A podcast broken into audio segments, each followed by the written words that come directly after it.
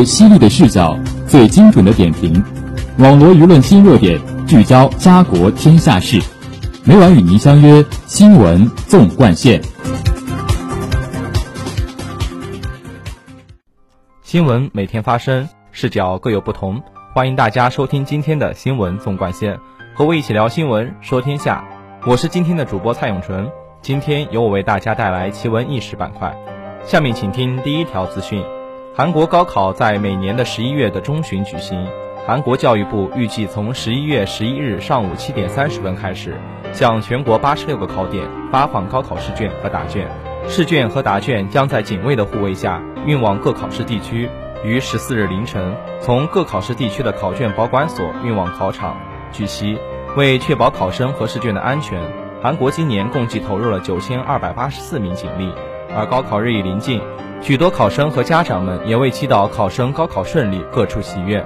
九日，在首尔奉恩寺举行的高考烛光祈愿会上，考生和家长们纷纷举着蜡烛祈祷高考顺利。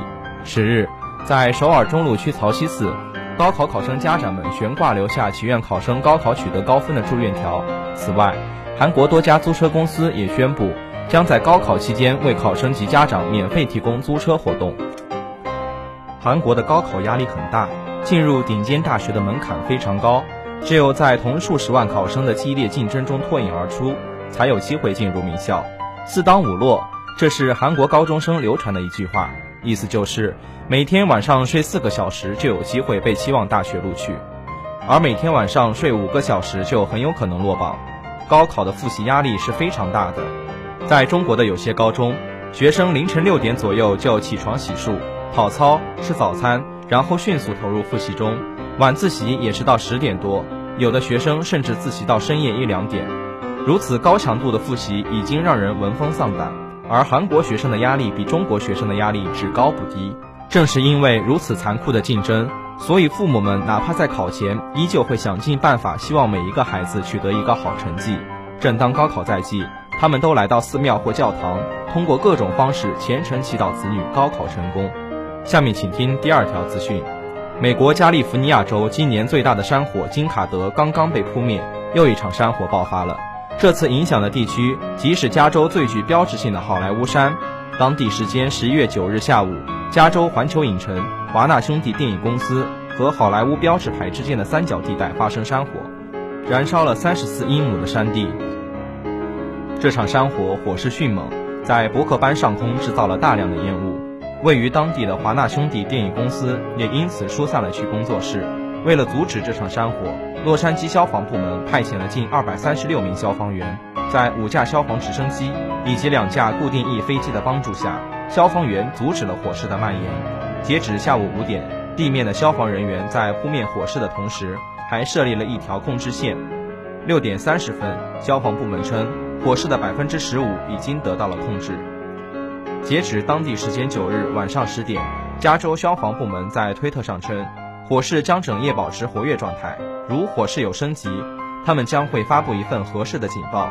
不过，加州消防部门的官员称，火势影响的区域风力很小，因此山火并未造成任何结构性损害或直接威胁。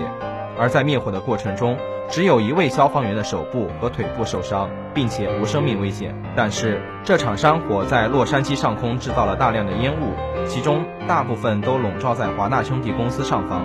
消防部门还是起草了一份声明，虽然没有正式的疏散令，但我们还是直接联系了少数住得离火灾近、受到烟雾影响的人，并鼓励他们在住处躲避火灾。但是，此声明没有起到任何作用。许多人来到起火地点的不远处自拍，姿势搞怪，神色轻松，丝毫没有在意迅猛的火势与浓烟。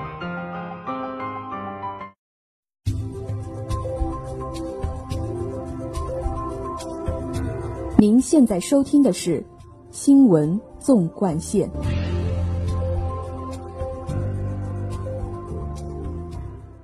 下面介绍几则民俗。中国的光棍节已过，但热度不减。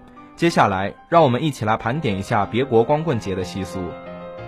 在韩国，光棍们戴黑帽、穿黑衣、吃黑色食品，用一个黑色的世界来纪念这一个伤感的日子。韩国的单身节在四月十四日，他们称之为黑色情人节。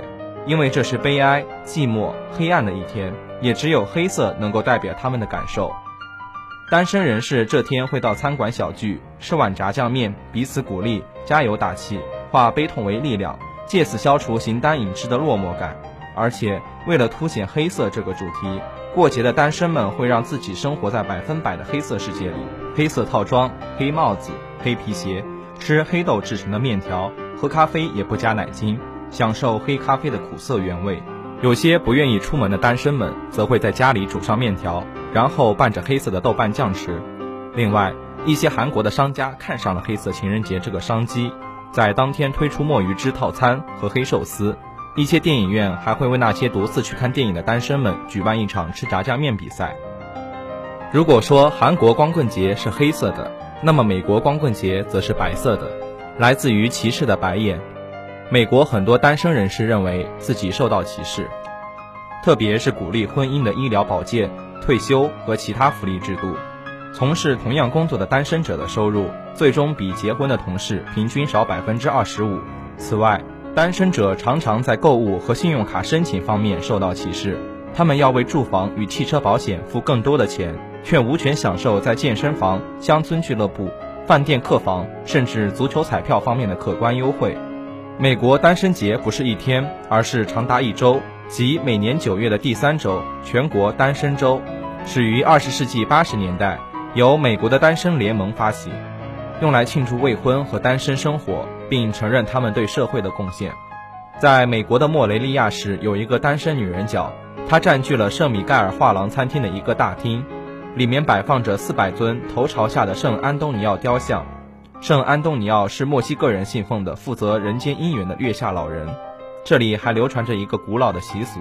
如果女生在一定年纪还没有被嫁出去的话，女生就会把这个雕像倒放，祈祷他们可以快一点寻觅一个很好的夫婿。每年这里都有很多慕名而来的单身女子来亲自见证一下这些雕像，恨不得他们就是爱情的丘比特，可以为他寻觅一个如意的郎君。这里每年都吸引着约一点五万名来自墨西哥和其他各地，甚至中南美洲的单身女子。对于德国与丹麦的单身青年来说，你的生日就是你的光棍节。像世界大多数国家一样，蛋糕、礼物、家人、朋友为生日带来了不少乐趣。一般来说，德国的生日习俗类似于美国的生日庆祝活动。然而，这里也存在一项特殊的习俗，在德国的一些地方，如果你二十五岁并且单身。当人们正在喝酒庆祝生日时，其他的朋友经常会带一串旧袜子来参加你的生日派对。在丹麦，你的朋友和家人则会向你扔一把肉桂。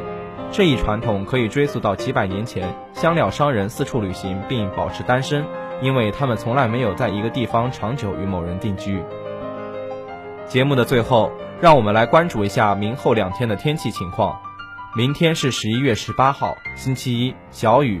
六到十四摄氏度，后天是十一月十九号，星期二，阴，九到十三摄氏度。网罗新闻热点，评述潮流事件。